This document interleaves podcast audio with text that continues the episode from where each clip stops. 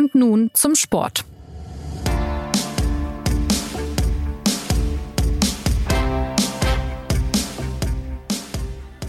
Der deutsche Fußball befindet sich in einer verzwickten Lage. Das gilt nicht nur für die A-Nationalmannschaft, sondern dieser Tage auch für den Nachwuchs des DFB. Die U21 hat sich bei der Europameisterschaft in Georgien in eine ja, problematische Lage gebracht. Ein 1 zu 1 gegen Israel, gefolgt von einem 1 zu 2 im zweiten Gruppenspiel gegen Tschechien. Ja, und jetzt sind die Chancen aufs Weiterkommen fast schon minimal. Damit schwinden auch die deutschen Olympiachancen und es deutet sich an, dass die Zukunft des Nationalteams noch schwieriger werden könnte. In der Gegenwart gibt es also einiges zu besprechen und deshalb sagt Jonas Beckenkamp herzlich willkommen bei und nun zum Sport, dem Fußballtalk der SZ. Ja, für einen Blick auf die deutschen Junioren und das Ausbildungsprogramm des DFB begrüße ich diesmal die Experten Christoph Kneer und Uli Hartmann. Guten Tag, ihr beiden. Hallo. Hallo. Weil vielleicht nicht jeder und jede Zuhörerin die U21 EM so im Detail verfolgt hat. Uli, erklär uns doch mal zum Start kurz die Ausgangslage der U21. Was ist bisher passiert und wie schaut es nun vor dem letzten Gruppenspiel gegen England aus?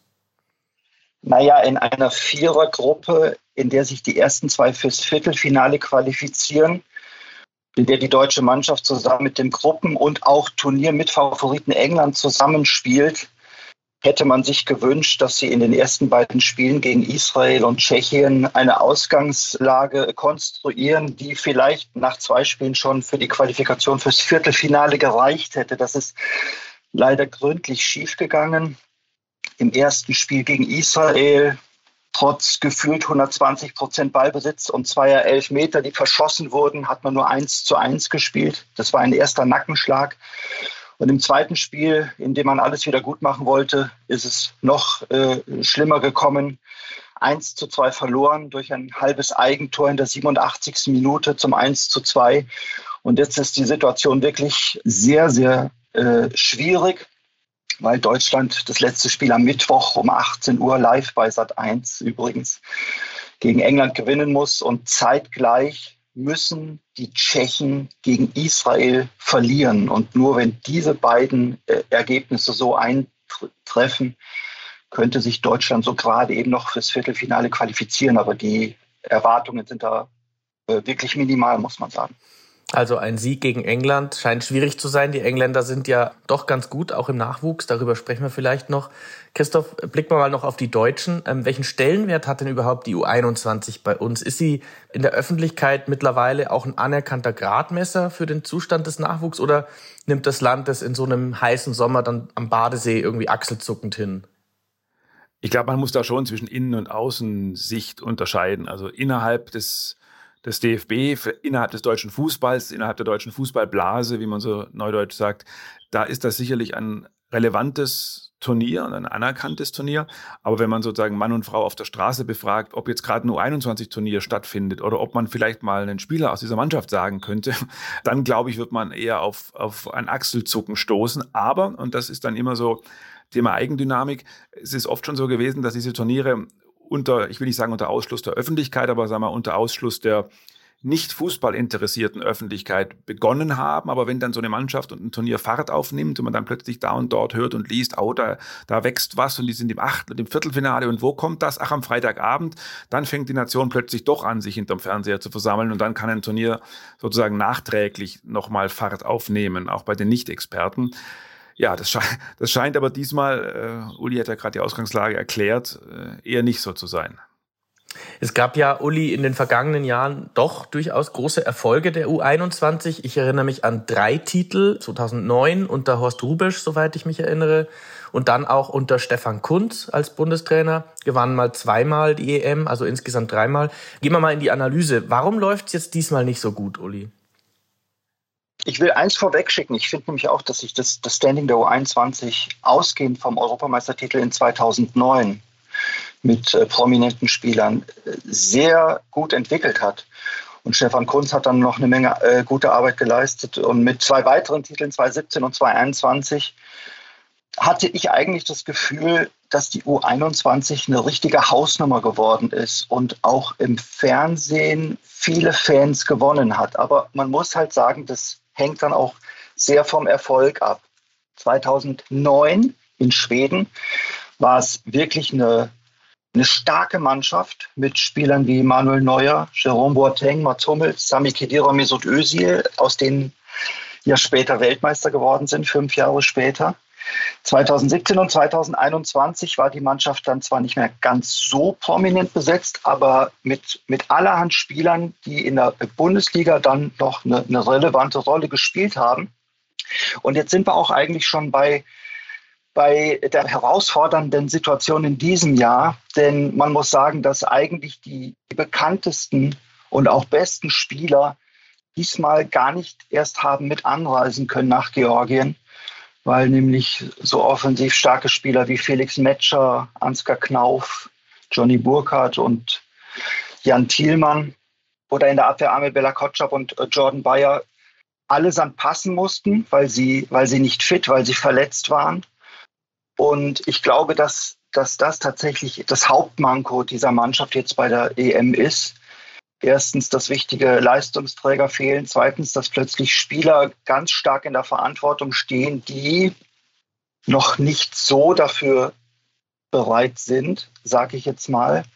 Und ich habe auch das Gefühl, nachdem ich jetzt die ersten beiden Spiele gesehen habe, dass, dass die Mannschaft spielerisch noch nicht so harmoniert, man es eigentlich dann eben bei einer EM Endrunde sehen müsste. Die haben noch nicht diesen Rhythmus gefunden, den es, den es frühzeitig braucht, denn so eine EM kann eben nach drei äh, Gruppenspielen auch schon zu Ende sein.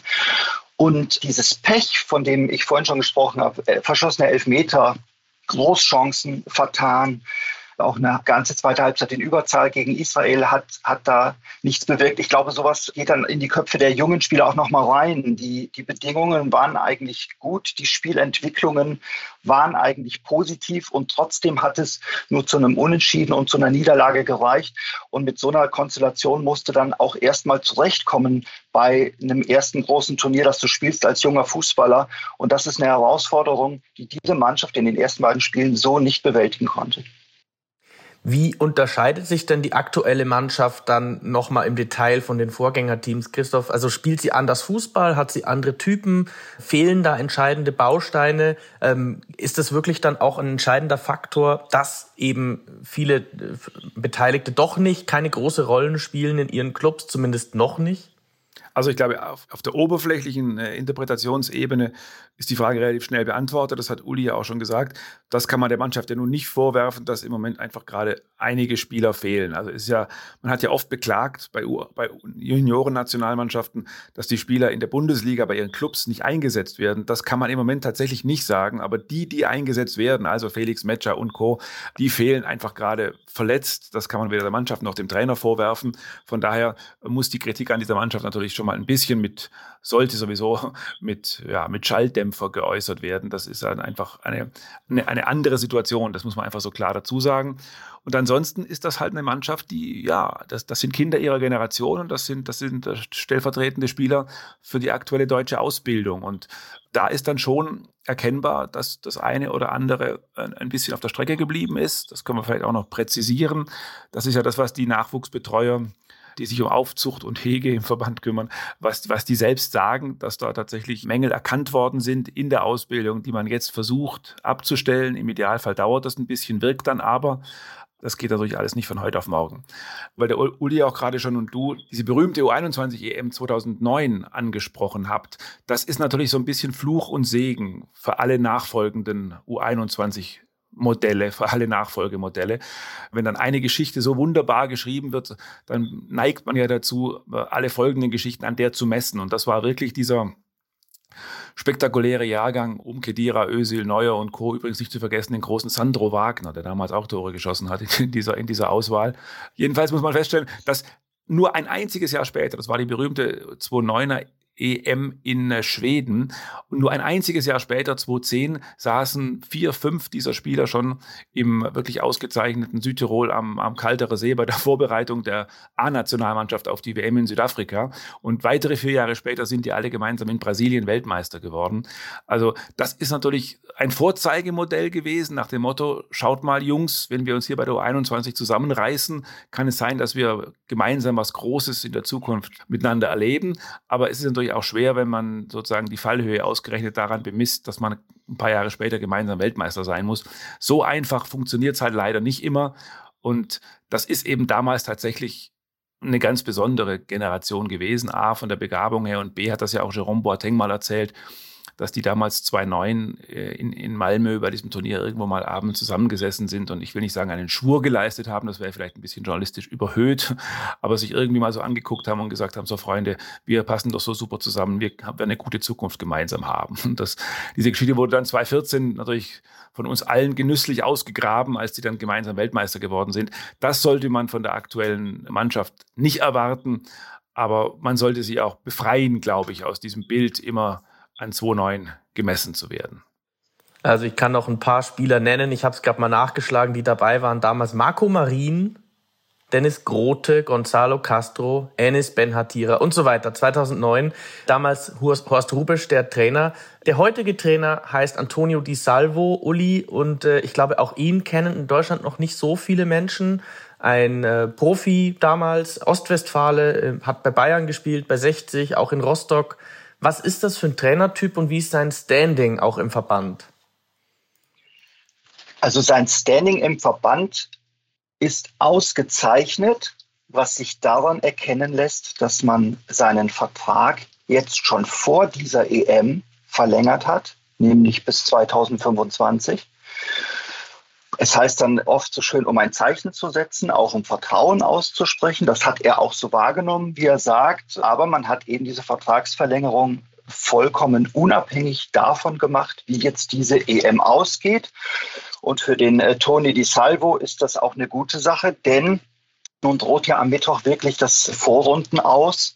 Und danach wären die Diskussionen losgegangen, ob er der richtige Trainer ist.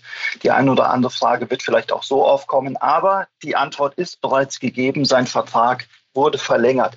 Vom Typ her muss ich sagen, er war ja ganze Zeit, in der der Stefan Kunz als Chefcoach so erfolgreich mit, der, mit den U21-Mannschaften gearbeitet hat, war Toni Di Salvo immer sein Co-Trainer.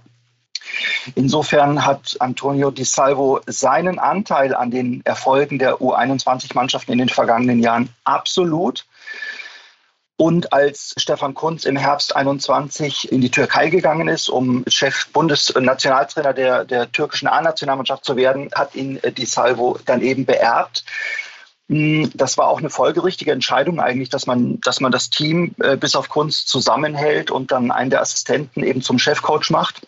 Das hat alles Sinn gemacht. Vom Typ her muss ich sagen, ist äh, Antonio De Salvo aber schon noch ein bisschen anders als Stefan Kunz.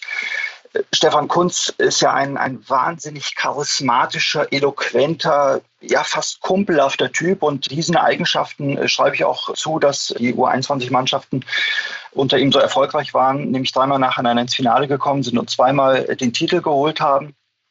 Und ich glaube, dass Antonio Di Salvo vieles so weitergemacht hat und weitermacht, wie es unter Kunz äh, schon begonnen wurde. Vom Typ her ist er dann doch ein bisschen anders, öffnet sich nicht ganz so nach außen, wie es Stefan Kunz gemacht hat. Stefan Kunz hat ja so seine ganz eigene Art, auch in der Öffentlichkeit aufzutreten. Da ist äh, Toni Di Salvo doch schon ein kleines bisschen zurückhaltender.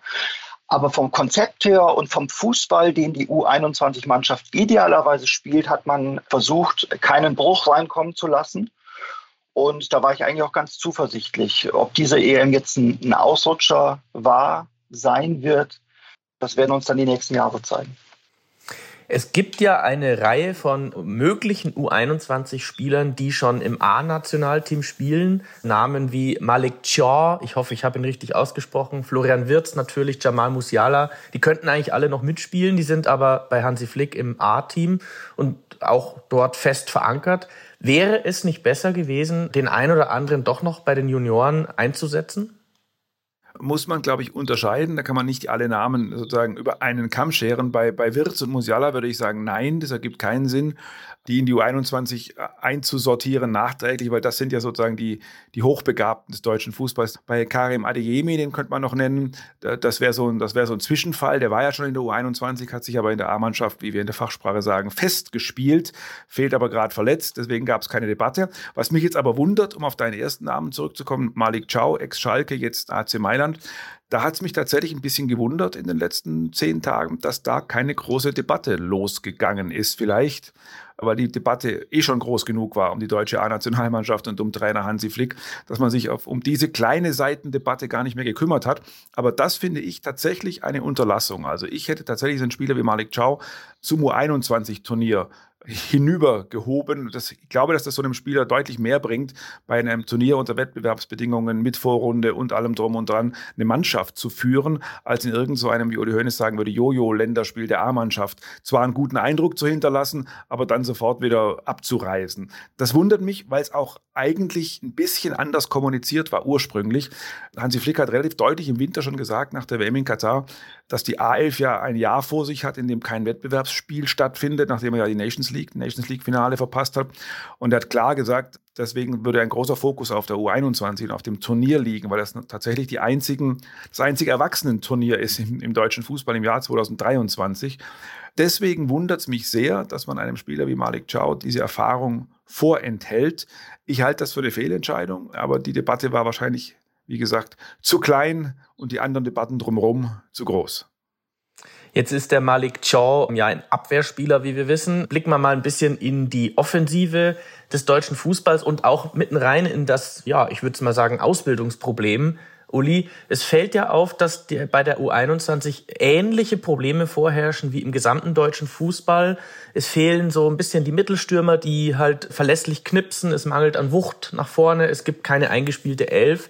Inwiefern würdest du dazu stimmen, dass der DFB ein, ein Struktur- und Ausbildungsproblem hat?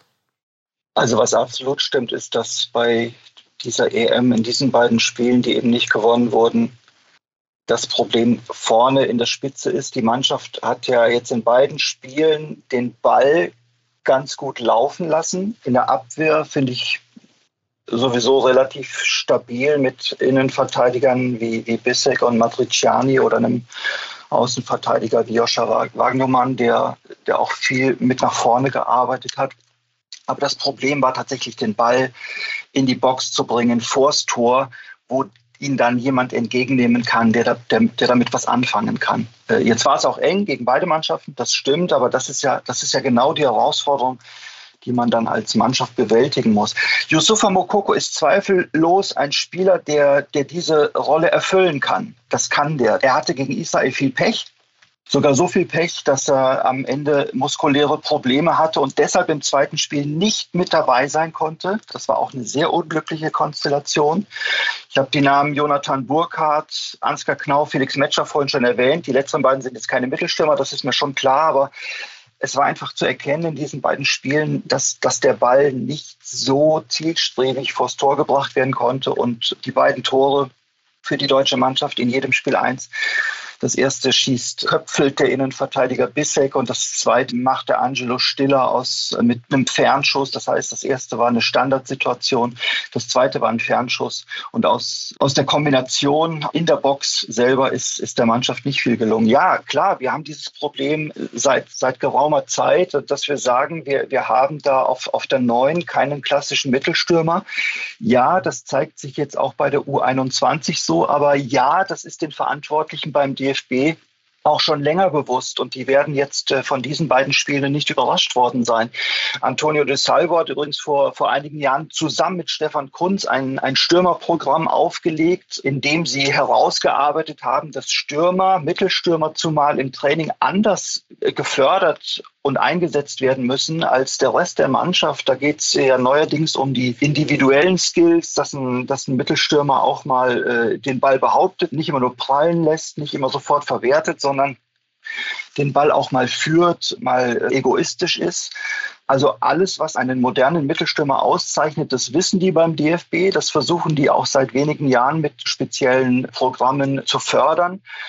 Aber in der Fußballersprache heißt es dann, man kann sich den perfekten Mittelstürmer auch nicht schnitzen. Und wenn dann zwei, drei verletzt ausfallen und die nächsten zwei, drei, die nachrücken, in ihren äh, Vereinen nicht so wahnsinnig viel Einsatzzeit bekommen, weil sie eben noch sehr jung sind, dann entsteht eben eine Situation wie jetzt bei der EM. Und das Problem ist bekannt, aber es muss auch weiter dran gearbeitet werden. Also der Vollständigkeit halber noch die beiden anderen Stürmer, die seien hier genannt. Jessic Nangkam von der Hertha und Nelson Viper, der Mainzer. Aber auch natürlich keine Mittelstürmer, die schon so ganz auf höchstem Niveau gezündet haben. Christoph, was ich mich frage, was wir jetzt hören von Uli ist, beim DFB ist man sich dieser Problematik bewusst. Es gibt ein Programm, man versucht, die Stürmer zu fördern und sie zu finden. Gleichzeitig sagt Rudi Völler nach der WM, er wisse nicht, wo die Argentinier so viel besser sind als die deutsche Nationalmannschaft. Ist man sich denn sicher, dass im Verband schon ein Bewusstsein in ausreichender Form vorhanden ist für dieses Problem? Oder gibt es auch noch Leute, die da erst jetzt erwachen? Ich glaube, im Verband geht es den Leuten oft nicht anders, als es dem gemeinen Fernsehzuschauer geht. Man schwankt ein bisschen, um es mal so zu sagen. Wenn man dann wieder, also um mal über die A-Mannschaft zu reden, wenn man dann mal wieder wunderbare Aktionen von Gnabry oder von Sané oder von Musiala sieht, dann denkt man, ja klar, wir sind natürlich super, wir müssen bloß wieder mit der richtigen Mentalität das richtige Spiel drehen. Und wenn man dann andere Aktionen sieht, denkt man, ja, vielleicht sind wir doch nicht mehr so super. Und, und ich, ich, ich glaube, zwischen diesen beiden Polen schwankt es im Moment ein bisschen. Alles, was Völler sagt, muss man im Moment schon ein bisschen politisch werten glaube ich. Da ist auch viel Propaganda dabei. Da geht es auch darum, Spieler zu schützen oder den Trainer zu schützen. Ähm, das, ist das sind jetzt, glaube ich, keine, keine Aussagen, die man sozusagen in die, in die auf die Aktualität des deutschen Fußballs beziehen kann. Klar ist, und das ist das, was ich vorher angedeutet habe, das können wir auch gerne äh, präzisieren jetzt, es sind Versäumnisse, Defizite in der Ausbildung erkannt worden und jetzt versucht man gegenzusteuern. Um das mal ganz banal zu sagen, hatte man ja das Gefühl, dass nach, den, nach dem ersten Zusammenbruch des deutschen Fußballs, also rund um 2004, man die Ausbildung für damalige Verhältnisse extrem modernisiert hat und jetzt merkt man eben, dass man vielleicht ein paar Jahre doch in die falsche Richtung gerannt ist. Man hat so, man hat so universelle Fabelwesen herangezüchtet, Spieler, die alle alles können und hat ein bisschen versäumt, Spezialisten hervorzubringen, das, die der deutsche Fußball eigentlich immer hatte. Und das gilt ja für beide Strafräume. Man hat so manchmal das Gefühl gehabt, gerade bei der A-Mannschaft, dass Deutschland eigentlich beide Strafräume verlernt hat. Also nicht nur vorne die Neuen, das, was man so individuelle Fähigkeiten nennt, das gilt ja auch für einen Zweikampf hinten. Also auch das, den Zweikampf des Innenverteidigers hat man so ein bisschen verlernt da hat man ein Jahrzehnt eine Abwehrspielergeneration ausgebildet, die sozusagen die Bälle abgelaufen hat, die Bälle übergeben hat, die das alles versucht hat, spielerisch und ohne Grätsche und ohne Zweikampf zu lösen. Jetzt merkt man, dass das ein Irrweg war und jetzt versucht man wieder Spezialisten herbeizuzüchten, sowohl Spezialisten Flügelspieler, wobei die am wenigsten fehlen, wie auch Spezialisten Mittelstürmer, wie auch Spezialisten Innenverteidiger. Das ist jetzt erkannt und das wird jetzt ein paar Jahre dauern. Und die Gefahr ist halt, dass die anderen Länder, über die wir ja wahrscheinlich auch noch reden müssen, dass die da diesen Schritt schon weiter sind. Also wenn man sich die Engländer und die Franzosen anguckt, da hat man ganz klar das Gefühl, dass die im, im Nachwuchsfußball auf jeden Fall einen Schritt weiter sind als wir, in Anführungszeichen wir, was eben schon zeigt, dass Deutschland was verpasst hat. Denn nach dem Weltmeistertitel 2014 waren es eher die anderen Nationen, die auf Deutschland geguckt haben. Da haben die geguckt, oh, was haben die Deutschen denn gemacht? Die, die angesprochene Generation 2009, wie haben die Deutschen das hingekriegt? Und in diesem Bewusstsein, das hat auch Oliver Bierhoff sogar mal eingeräumt, der inzwischen zurückgetretene DFB-Manager, habe man sich beim DFB vielleicht ein bisschen zu lange gesuhlt, es sich ein bisschen zu lange gut gehen lassen. Man hat ein bisschen zu wenig auf die Alarmsignale gehört. Und jetzt merkt man, dass man Spezialistentum vernachlässigt hat. Und das ist das, was man jetzt so allgemein so ein bisschen hilflos in den Begriff der deutschen Tugenden kleidet. Man sagt ja oft, die deutschen Tugenden fehlen. Man kann sich da nicht so richtig was drunter vorstellen. Ich glaube, fußballerisch ist damit einfach genau das gemeint, dass der Innenverteidiger auch mal einen Zweikampf führt, dass der Mittelstürmer sich auch mal in, vorne in der, in der Box irgendwo dazwischen schmeißt. Das sind ja nicht nur, das sind ja nicht nur Tugenden, sondern das ist ja auch sozusagen Handwerk. Und auf diesen Weg möchte man zurück und da wird man aber vielleicht noch zwei, drei U21-Turniere brauchen im Idealfall, bis man das sieht. Also, dann müssen wir kurz nochmal erläutern. Die U20-Weltmeister sind im Moment die Uruguayer. Die haben, glaube ich, den Titel erst in diesem Jahr gewonnen. Franzosen, Engländer haben wir gehört. Wenn man eine erfolgreiche deutsche U-Mannschaft finden will, dann findet man tatsächlich eine, nämlich die U17. Die wurde in diesem Sommer Europameister. Und der Trainer Christian Wück, der ein früherer Profi ist, äh, auch Stürmer war, ja, der hat der SZ im Juni, das habe ich recherchiert, erklärt, dass also so Skills wie Wille, Einsatz, Tugenden, der Christoph hat sie gerade genannt, entscheidend waren bei diesem Titelgewinn. Und er meinte auch, dass seine Spielergeneration diese Dinge eigentlich gar nicht mehr gekannt hätte dass man sie also erst wieder herauskitzeln musste. Überrascht euch das, Uli, dass also ein deutscher U-Trainer das so offen auch sagt? Tatsächlich hat ja Christian Wück, der U17-Trainer, ja sogar erzählt, er habe seinen U17-Spielern, also die sind, wann sind die geboren? 2000, weiß ich nicht, 5, 6, 7, also wirklich ganz junge Menschen, denen habe er erklärt, wer Guido Buchwald war. Das muss, das muss man sich mal vorstellen.